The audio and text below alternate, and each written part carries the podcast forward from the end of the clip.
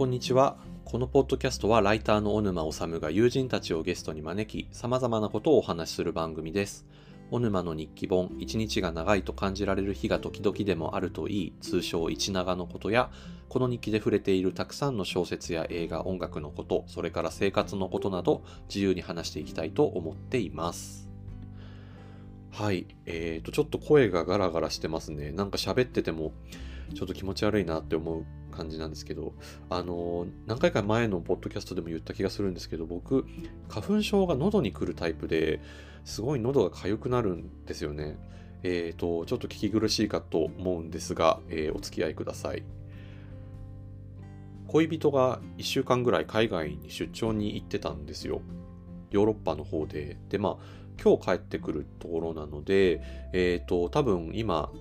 もう日本上空を飛んでるんじゃないかなぐらいのタイミングなんですけど、まあ、あの今日の夕方には帰ってくるっていうことで、で、ヨーロッパの方に出張に行ってるので、現地で食べるものが大体洋食になるみたいなんですよね。なんか中華とかはあるらしいんだけど、まあでもやっぱり基本的に食べるものが、なんかパスタとか、ピザとか、なんかそういうものになりがちだと。で、まあそういうことがあるから、なんか行く前とか帰ってきた時とかって、大体和食を作ってるんですよね。なんか醤油味のものとか、ちょっと出汁の効いたものとかをまあ作っていて。で、なんか多分恋人がその出張に行って帰ってきてみたいなことって、一長にももしかしたら書いてたかなと思うんですけど、なんかその時はあれか、夏野菜の揚げ浸しとかを作ったんだったかなで、まあ、今回は何作ろうかなと思ってて、えっ、と、まあ、タイトルになってるんですけど、角煮を作ることにしました。でもなんで角煮を作ることにしたかと言いますと、あの NHK の、まあ、今日の料理っていう料理番組があるんですけど、あるんですけどっていうか結構知ってる人も多いと思うんですけど、なんかこれをあの取りためてて、で、暇な時に見るようにしてるんですよね。で、なんかこの前、その恋人がまだ出張に行く前、家にいる時に2人で見てたんですけど、そしたらあの、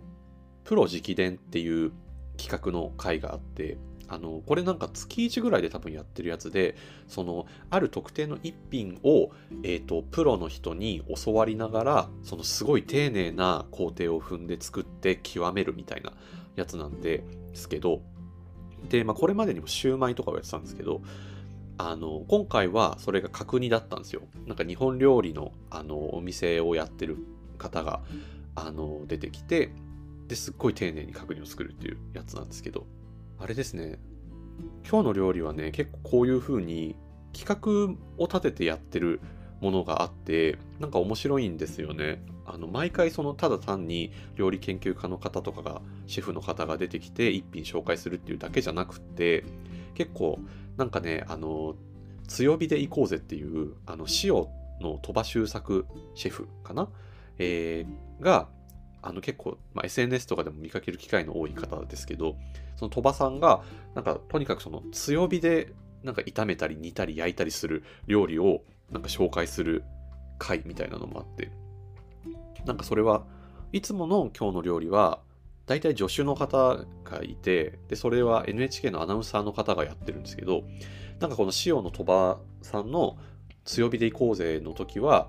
火炎型縄文土器のキャラクターがなんかアシスタントを務めてて、すごいテンションが高くて、ちょっとあの、いつもとには雰囲気も違って面白いんですけど、まあみたいな感じで、なんかその強火でいこうぜだったりとか、プロ直伝だったりとか、結構まあ、あの、いろいろな、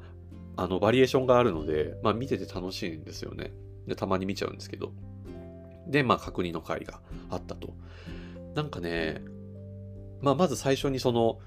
えーまな板の上に角煮がドカッと1キロぐらい乗ってて、でまあ、それをこう切っていって、でその時になんか皮に近いところの油とか、あとそこにこう膜があったりとかすることがあるから、なんかその、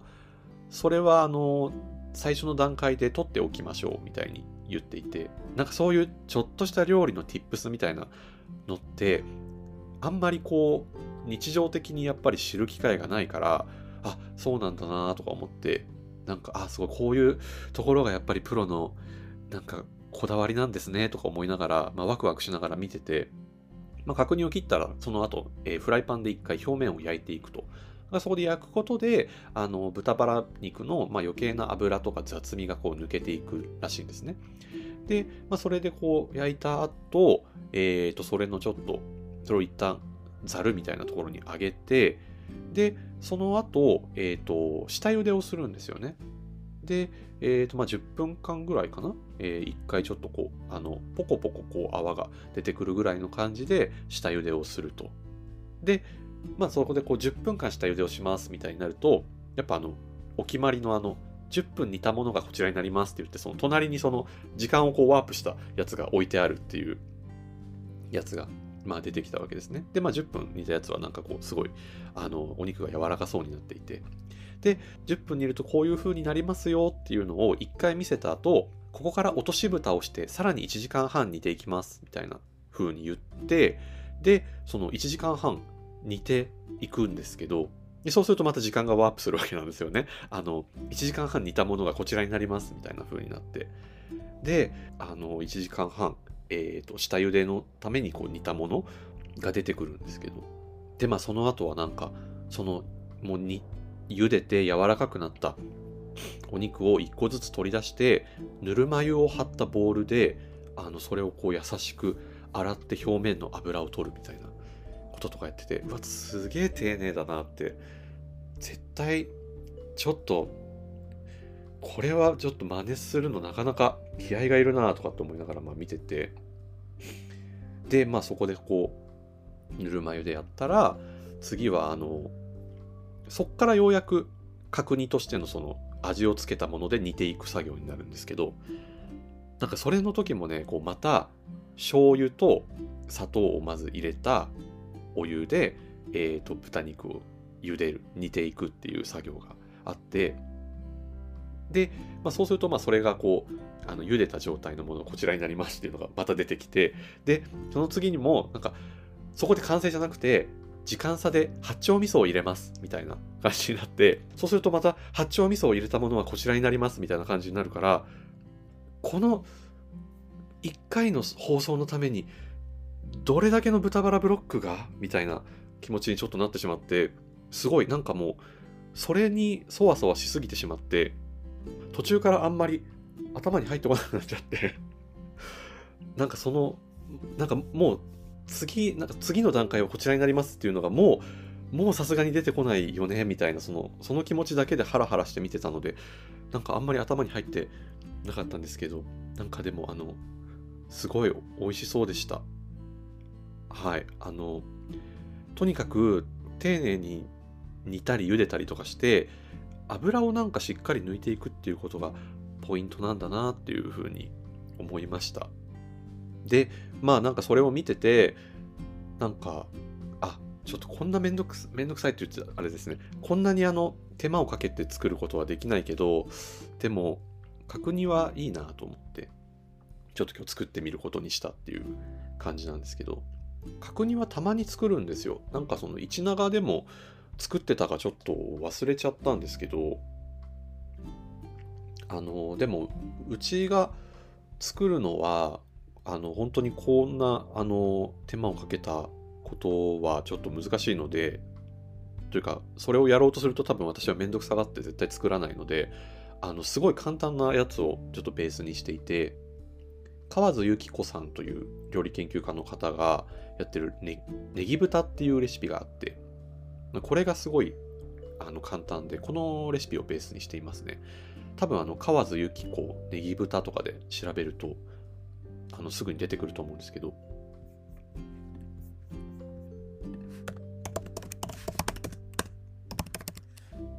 そう、あの、オレンジページに、伝説のネギ豚っていうレシピが出てきますね。あの、伝説らしいですよ。えっ、ー、と、なんかね、これあの、河津さんが100文字レシピっていう確かなんかレシピ集みたいなのをあの出していらっしゃる方で、その最初はその100文字の中に100文字のレシピとして紹介されてたやつなんですよ。だからすっごいあの工程が簡略化されていて、で、なんかいろんなその他のまあレシピとか見てると、角煮って結構その肉の表面を一回焼くとか、その下茹でをするっていうのが割とオーソドックスみたいなんですよね。まあ今日の料理もそうだったしあのちょっと他のネットのレシピとか見てても大体そう。で、まあ、ただこのレシピはなんかそういうの一切しないんですよね。なんかもしかしたらその作業を飛ばしてるから角煮っていう名前は使わずにネギ豚っていう風に言ってるのかなともちょっと思うんですけど、まあでも我が家ではこれが角煮になっています。で、まああの、オレンジページのネギ豚、伝説のネギ豚のページを見ていただければいいかなと思うんですけど、我が家では結構あのアレンジを加えていて、まあ、ネギは結構多めに使ってますね。今回も、このレシピだと6本になってるんですけど、まあ、6本はね、さすがにちょっと多いというか、あの他の具材を足すから4本でやってますね。えー、っとね、あ、というか、まあ、材料を、あの、小沼家のレシピで言うと、豚バラ肉と豚のロースのそれぞれブロックを 500g ずつぐらい、合計 1kg ぐらいになるようにしてます。なんかこれは、まあ、豚バラの方が角煮っぽい感じになるし、あの脂肪のこの脂身の柔らかな感じも出るんですけど、なんかね、ある時豚バラ肉が高かったんですよね。で、それが高かったのと、ちょっとこう、脂身を控えたいなっていう気持ちもあったので、なんか試しにロースでやってみたら、全然これはこれでこう赤身がギュッと締まった感じで美味しかったので、なんかただ、その、ロースだけで1キロってなっちゃうと、ちょっと物足りないかなと思ったので、まあ、うちは半々にしてるっていう感じですね。で、あとはネギ。えっ、ー、と、これはあの、まあ、レシピの工程とも重なってくるんですけど、ネギはその青い部分も使って、えっ、ー、と、鍋の、まあ、底にこう敷き詰めるぐらい使うんですよ。で、まあ、敷き詰めて、2段敷き詰めるぐらいの感じかな？にするので、まあ、それになるように本数は調整するっていう感じ。で、今回は僕の場合は4本ぐらい使えば、まあ、十分かなって感じでした。えー、あとは、えっ、ー、と、大根入れてますね。これはもう、あの、単純にかさ増しですね。かさ増しと、えっ、ー、と、まあ、醤油で結構味をしっかりつけるので、なんか味が染みて美味しいっていうことですね。えー、あとは、まあ、卵、ゆで卵ですね。ゆで卵は割と角煮で入ってるものも多いけど、うん。まあ、ちょっと今、卵高いので、あの、少なめに入れていますが、みたいな感じですね。えー、で、あとは醤油と紹興酒または酒ですね。うちは紹興酒ないので、もう酒で作っています。はい。で、そうね、まあもう本当に、あの、そのネギを敷き詰めて、で、その上に豚肉を、えっ、ー、と、まあ分厚く切ったやつを並べて、大根を入れて、で、水と、えー、醤油と酒をバーっと注いだら、一回沸かして強火で。で、弱火にして煮こぼれしないように、まあ、定期的に様子見たり、えー、ちょっと混ぜたりしつつ、90分間放置するだけですね。だからすごい簡単なんですよ。で、まあ途中でその、なんかアクとかが気になる人は、まあそれを抜いたりしてもいいと思うんですけど、なんかもう本当に基本放置っていう感じで、あの、今もですね、放置中ですね。ちょっとあの、今僕自分の部屋で撮ってて、このポッドキャストを。で、あの、ちょっとキッチンで今、弱火であの煮込んでる最中なんですけど、なんかね、本当に鍋一つでできるし、あと、まあ、ネギとか大根とかを先に切っておいて、で、その後でこう豚肉を切るってすれば、まあ、まな板とかも作業の途中でこうお肉のあれで生肉で汚れたりしないのでなんか洗うのも手間も最小限だしちょっとまあ豚バラ肉とかをこうね、あのー、しっかり買うブロックでたくさん買うので普通の夕飯よりはちょっと高くはなるけどでもまあ外食するとよりは全然安いしなんかこうよしっていう日に作るのにおすすめですね。あと味付けも、まあ、醤油と酒オンリーなんですけど、まあ、食べる時にからしとかはつけてもいいかな。あんまりこう、料理で砂糖とかみりんとかが入ってて甘くなってるのがそんなに好きじゃないので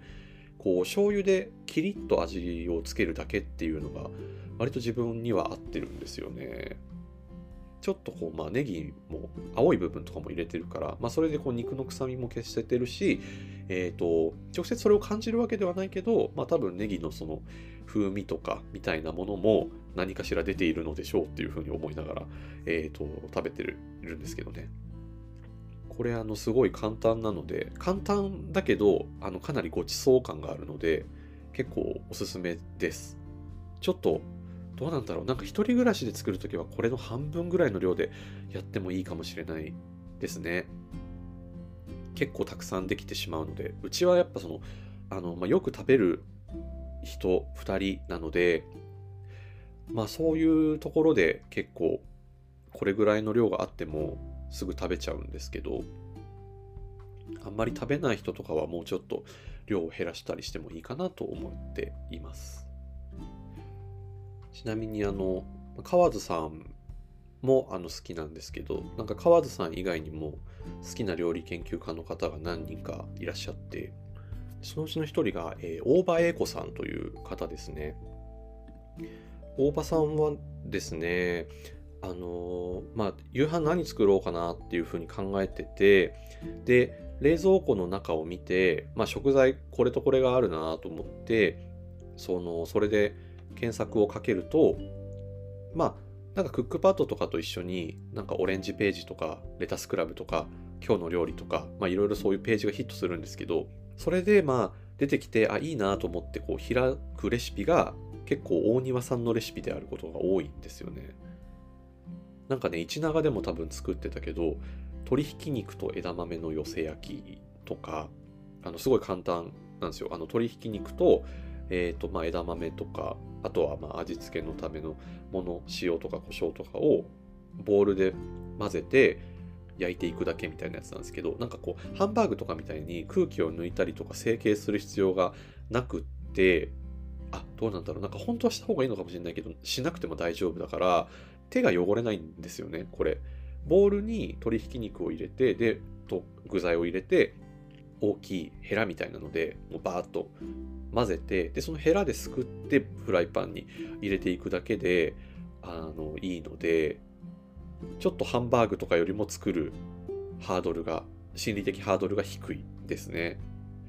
あとは、えーと、千切りのキャベツを使ったオープンオムレツとかですね。これもあのまあキャベツを千切りにしてでそれをあの卵2個とか溶いたやつと混ぜてちっちゃいスキレットみたいななんかあの直径10センチ、12、3センチぐらいのあのちっちゃいフライパンにバーッとこう入れて、で、片面焼いたら裏返して、もう片面も焼くみたいな。で、ちょっと蒸らすのかな。でしたらもう出来上がりみたいなやつなんですけど、まあ、オープンオムレツっていう名前だけど、なんか、ちょっとお好み焼きっぽさもあるっていうか、まあ、キャベツと卵なんで、だから味付け次第でちょっとこうその日の献立に合わせて変化させることが可能っていう感じで、なんか洋風っぽい感じで食べたければ、まあ、オリーブオイルとかと合わせて、じゃあ、っていうかオリーブオイルで焼いて、まあ、塩とか、なんかケチャップとかかけてもいいし、逆にちょっとこう、和食っぽい感じにしたければ、まあ、サラダ油とか、なんかごま油とかで焼いて、で、あの普通にソースかけて食べてもいいと思うし、っていうので、今日ちょっと昨日の残り物だけど、これだけだと足りないかもみたいな時に、あと1品作るのに、すごい便利ですね。なんかすごいあの、自分にとって使い勝手のいいレシピをたくさん考えていらっしゃる方で、とても助かっています。大場英子さん。あと、今井真美さんも好きですね。今井さんはあの、なんかたまにツイッターとかでもバズったりとかしていらっしゃるのかな？と思うんですけど、なんか今井さんのレシピは作り方も材料もそんなに珍しいものではないんですけど、掛け合わせによって、わあ、新しいって感じるものがすごい多いんですよ。その、多分僕が今井さんのことを知ったのは、その SNS で蒸しぶりのレシピがバズってたのがきっかけで、蒸しぶりってまあそのブリを蒸したものですね。なんですけど、なんか本当にすごいふっくらとしてて柔らかくて、あんまり、まあブリって、あの、僕富山県出身なんですけど、富山でその母親とかが照り焼きにしてるのとかすっごい食べてたんですよ。ブリの照り焼きってめちゃくちゃ小沼家で出てきてたメニューで、でまあ、こっちでも、あの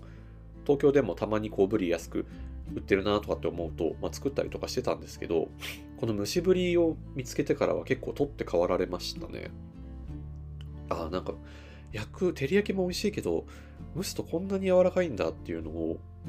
気づかされました。で、なんか一時期は、そのフライパンで作る蒸し野菜にすごいハマってたことがあって、油とか引かないで、キャベツを大きめに切ったものをフライパンの底に敷いて、でその上になんかもう好きな野菜、なんか蒸したら美味しそうな野菜を並べて、あとそこの上に、まあ、肉とか、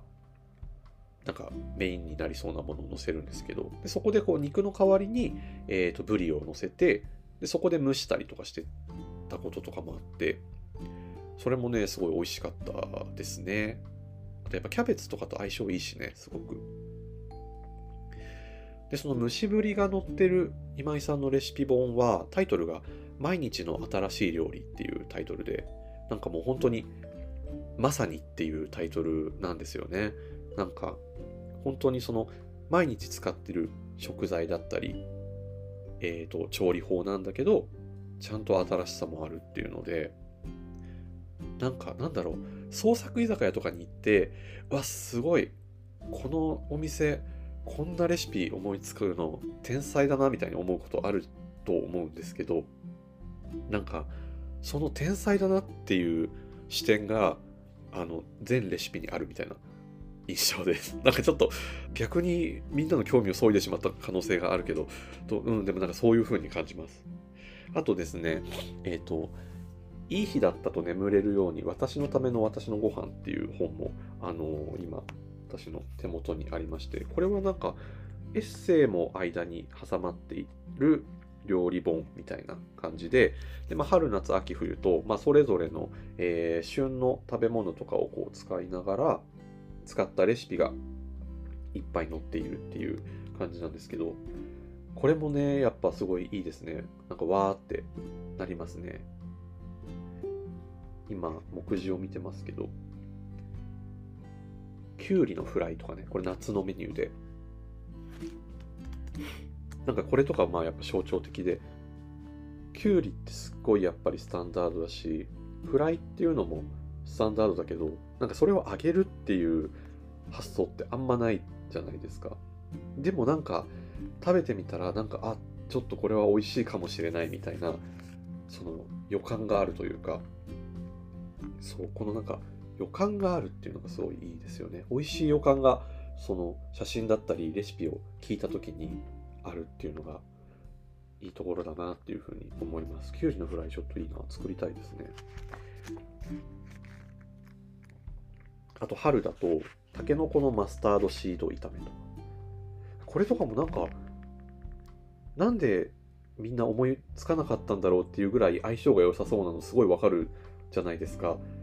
ちょっとわかんない。みんながどうかわかんないんですけど、僕はなんか結構ハッとするというか、これは絶対、絶対美味しいっていう風に思えるもので、なんかすごい作りたくなりますよね。あと、タイと生ハムチラシっていうのがあって、これはその、まあそのタイトルの通りで、そのタイと生ハムを乗せたちらし寿司みたいなやつなんですけど、タイの薄いピンク色と生ハムのちょっと濃い、えー、ピンク色が、その半々でこう、そのチラシのご飯の上に乗ってて、ビジュアル的にもすごい綺麗で作りたくなりますね。私、なんか人の家にこう遊びに行って、これ出てきたらすごいテンション上がるだろうなって思います。はあ、なんか、あれですね、この角煮を作ってても思うけど、なんか人を招いてお家でご飯とか振る舞いたいですね。あのー、もう今の家に越してきた時だからもう5、6年ぐらい前だけど、なんか友達を呼んで、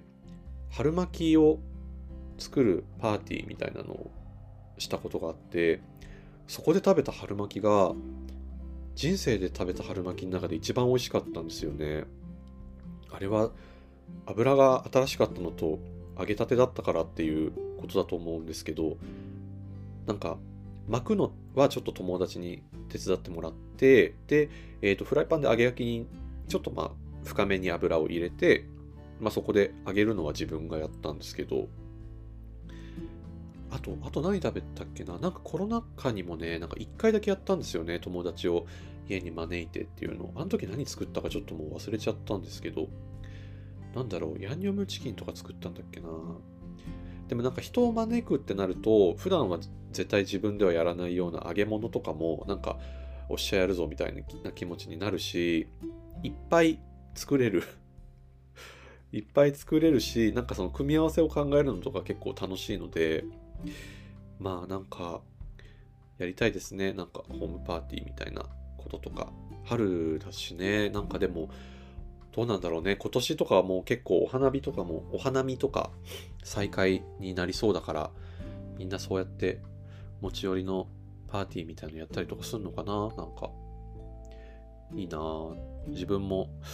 やれたらいいなちょっと忙しそうなんでどうなるかわかんないけど、お花見とか、まあ春ちょっとできなかったら5月とかぐらいになんかピクニックとかやりたいなと思います。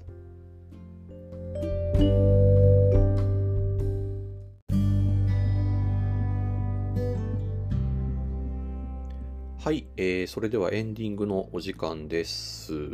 えー、このポッドキャストでは、えー、メッセージを募集しています。ポッドキャストの概要欄にあの投稿フォームがありますので、ぜひそちらから送ってください。えー、現在のテーマは、あなたの一日が長いと感じられる瞬間教えてください。と、えー、おすすめのポッドキャストなんですかの2つです。あの、このメッセージのテーマ以外でも、あの、なんか普通に感想でもいいので、ぜひぜひ送ってください。えー、あとですね、えっ、ー、と、小沼が、えっ、ー、と、今月の後半ぐらいから、え結構いろいろと、なんかイベント的なものに、えー、よく出ます。えっ、ー、と、まず、えー、3月の24日は、えっ、と、もうちょっと応募締め切っちゃってるんですけど、えヘイトを止めるレッスンという、あの、韓国の本の、え読書会のイベントがあります。で、えその翌日の25日に、え吉祥寺のパルコの屋上で、え吉祥寺ジンフェスティバルというのがあるんですけど、えここでですね、あの、日曜棚さんという、あの、ブックマンションの知り合いの方が、えーと、いるんですけど、その日曜棚さんがジンを作りまして、でそのジンにあのちょっと協力しています。埼玉の霞が関にあるつまずく本屋ホールという本屋さんがあって、えーと、ここのホールの運営をされているお二人へのインタビューと、えーと、あと、なんかちょっとした、えー、コラムみたいなのをあの一本書いています。で、えー、と25日、あの僕も、えー、お店というか、えー、とブースにいると思うので、あのぜひぜひ皆さん来てください。来てくれたら嬉しいです。で、えー、4月1日は、えー、と三鷹にあるユニテで、えー、僕のマリさんと、えー、日記から始まるというトークイベントがあります。えー、とこちらはですね、もうあの来店の方はチケットが全部売れてしまったのかなありがとうございます。えー、なんですけど、えー、オンラインはまだ参加できますので、ぜひぜひ皆さん、あの、参加してみてください。この間、あの、マリさんと、あと編集の天野さんとちょっと打ち合わせみたいなこともしてて、なんか、あの、すごいいいイベントになるんじゃないかなと思っています。あとですね、ちょっとこれまだ詳細を言っていいのかわからないから、ちょっと言って言わないんですけど、えー、4月の8日にも、あの、ちょっと出店系のイベントがあります。で、えっ、ー、と、そこでは、なんか、まあ、この日に初売りを予定している新作のジーンがあって、で、まあ、そこに自分も寄稿しているっていう関係なんですけど、あの、そこでもまたちょっとお会いする機会があります。結構あの、毎週何かしらなんかイベントがある感じなんで、あの、ぜひぜひ皆さん、あの、ご都合のいい時にぜひ来てくれたら嬉しいなと思います。はい、えー、それでは今週はこんなところでしょうか。ここまでのお相手はライターの小沼治でした。また。